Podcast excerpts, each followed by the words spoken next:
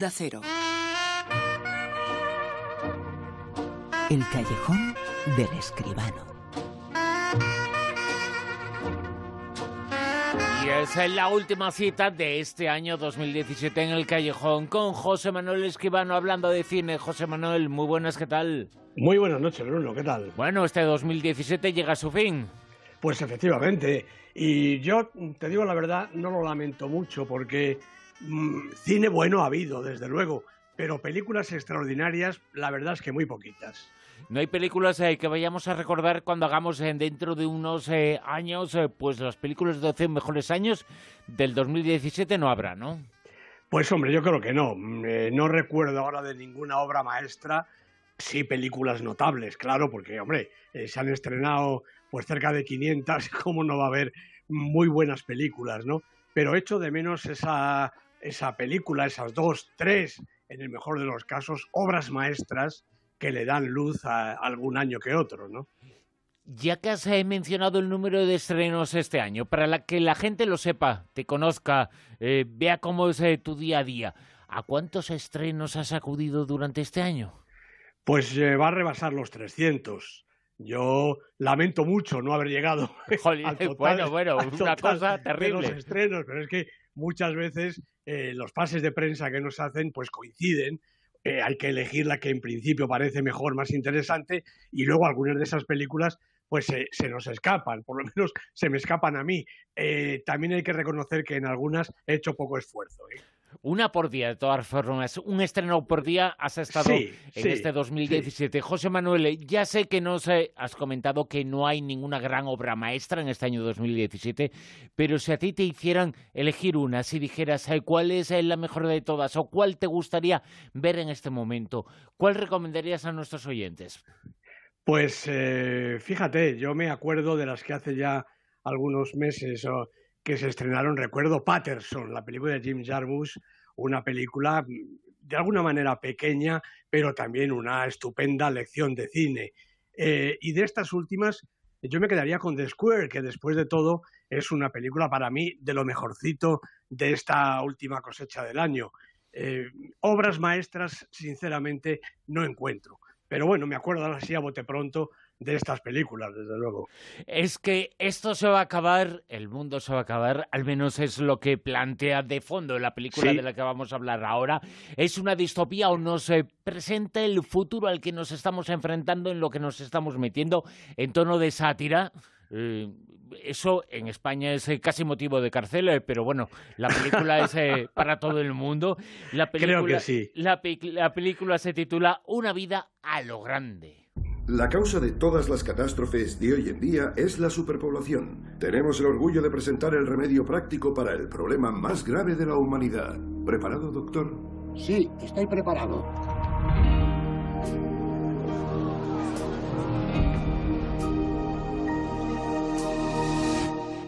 Vaya, qué pasada, ¿verdad? Es una pasada. Ese es Dave, Dave Johnson. Hola a todos. Y Carol. No tenía pinta de ser de los que se Y lo que será sin duda una pasada es la crítica, el comentario de José Manuel Esquivano. Vamos con él. Bueno, pues vamos para allá. Una vida a lo grande, el título verdaderamente irónico.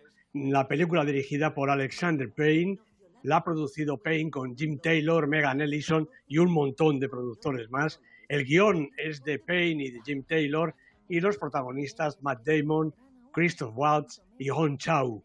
Es la novena película de Alexander Payne, un creador total, guionista, productor y director. Todas las películas de Payne me parecen interesantes, pero esta llega después de tres extraordinarias, entre Copas, Los Descendientes y Nebraska. Yo creo que todo el mundo se acuerda de estas pelis. Las expectativas, por lo tanto, en todo lo alto. Bueno, una vida a lo grande y también el título original quizá más apropiado, downsizing, más o menos reducción, hace referencia al meollo del argumento.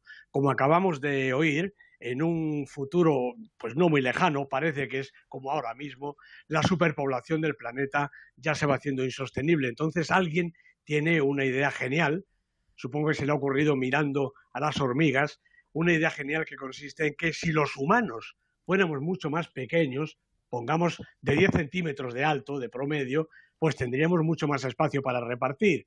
Y unos científicos noruegos han conseguido inventar un artefacto que reduce efectivamente el tamaño de las personas y al mismo tiempo se van construyendo espacios, eh, utensilios, casas, ciudades enteras para ser pobladas por los seres humanos diminutos.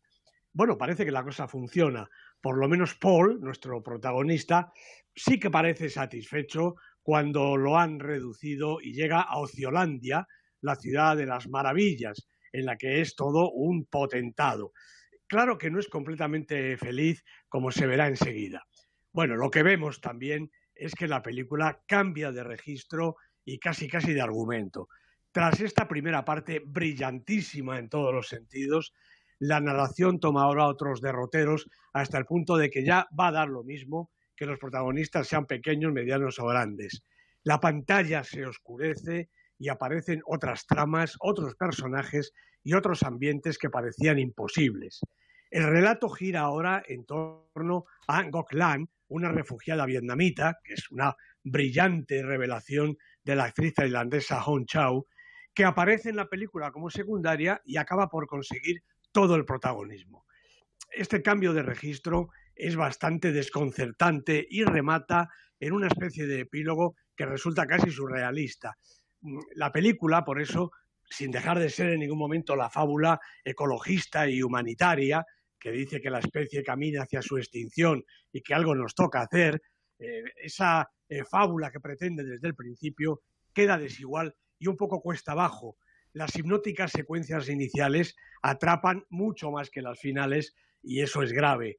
Y aunque siempre está presente la mano maestra de Alexander Payne, quizá no sea esta, Bruno, la más original ni la mejor de sus películas. Pero se titula Una vida a lo grande y es la última crítica de José Manuel Esquivano en este callejón que continúa, continúa mirando hacia 2018.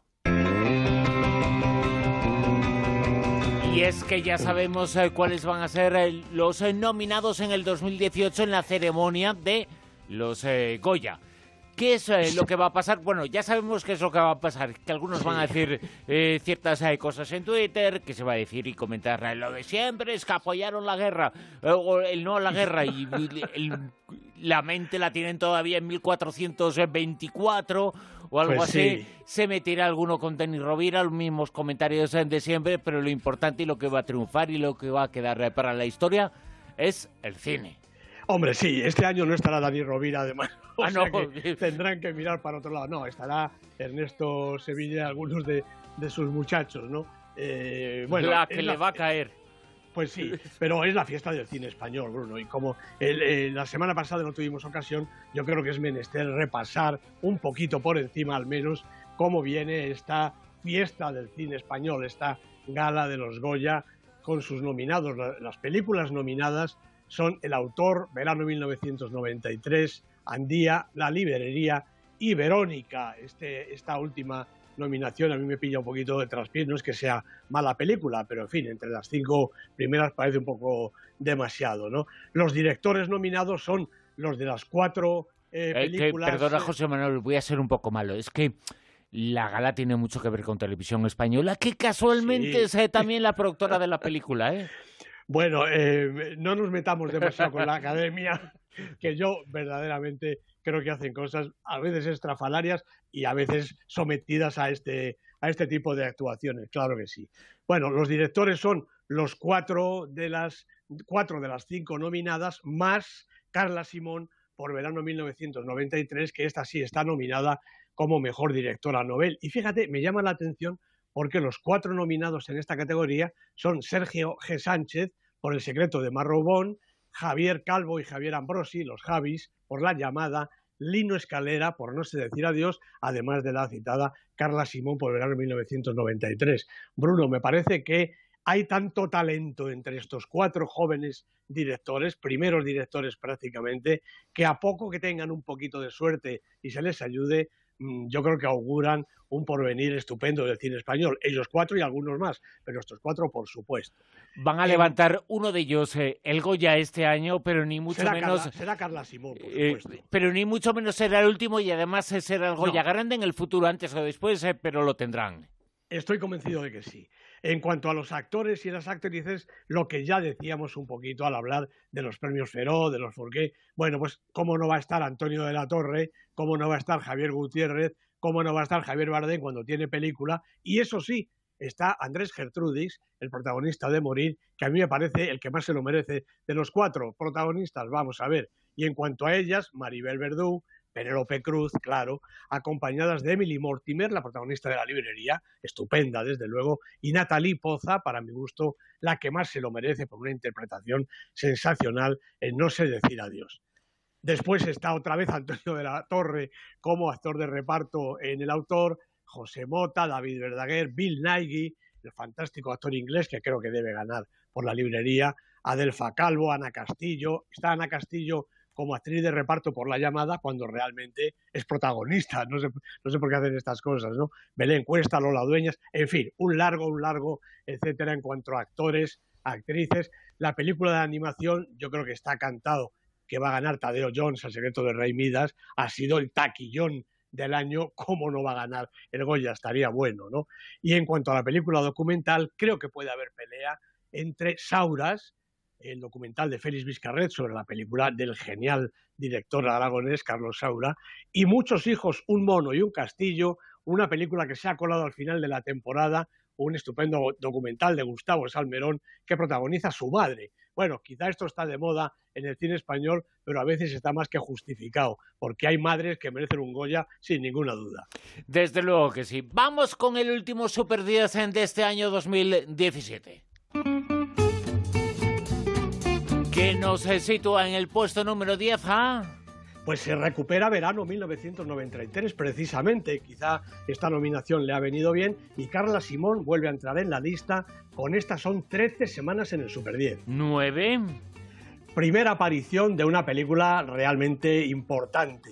El sacrificio de un ciervo sagrado. El título es complicado y raro. La película de Yorgos Lantimos, el director griego, tampoco es fácil, pero es una obra de arte. ¿Ocho?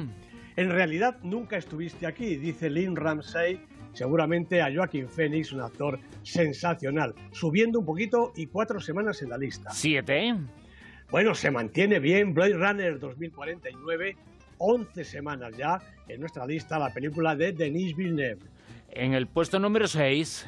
La película que más me gusta de este último tramo, lo citaba antes, The Square, película de Ruben Osloon, ha ganado ya un montón de premios, se postula como película europea en los Goya y como película de habla no inglesa en los Oscars. Creo que puede ganar las dos cosas. Cinco.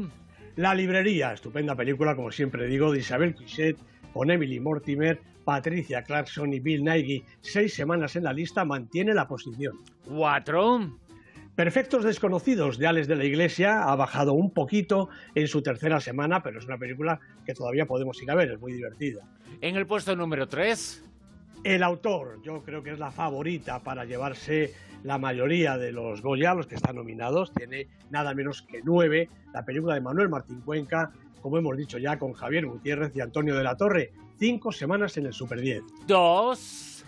Bueno, pues es la película de la semana y aunque yo no lo dijera, casi casi no hace falta. Star Wars, Los Últimos Jedi, la película que ha ido a ver todo el mundo desde que la han estrenado el viernes pasado, eh, la película con eh, todos los adelantos, toda la parafernalia, todo lo, diría, nuevo y menos nuevo del universo Star Wars. En el puesto número uno, en lo más alto, se despide de 2017 en ese lugar. Con una estupenda película de animación Coco, dirigida por Leon Creech y Adrián Molina, película Disney, película que lleva en todo lo alto las tres semanas de permanencia en el Super 10. José Manuel Esquivano, queda muy fácil de decirlo ahora y se puede, ¿no? Hasta el año que viene. Efectivamente, nos veremos el año que viene, o nos oiremos el año que viene en estos mismos micrófonos. Un abrazo muy grande, Bruno, y muchas felicidades, felices fiestas para todos. Un abrazo a ti, gracias José Manuel. A ti. En Onda Cero, La Rosa de los Vientos.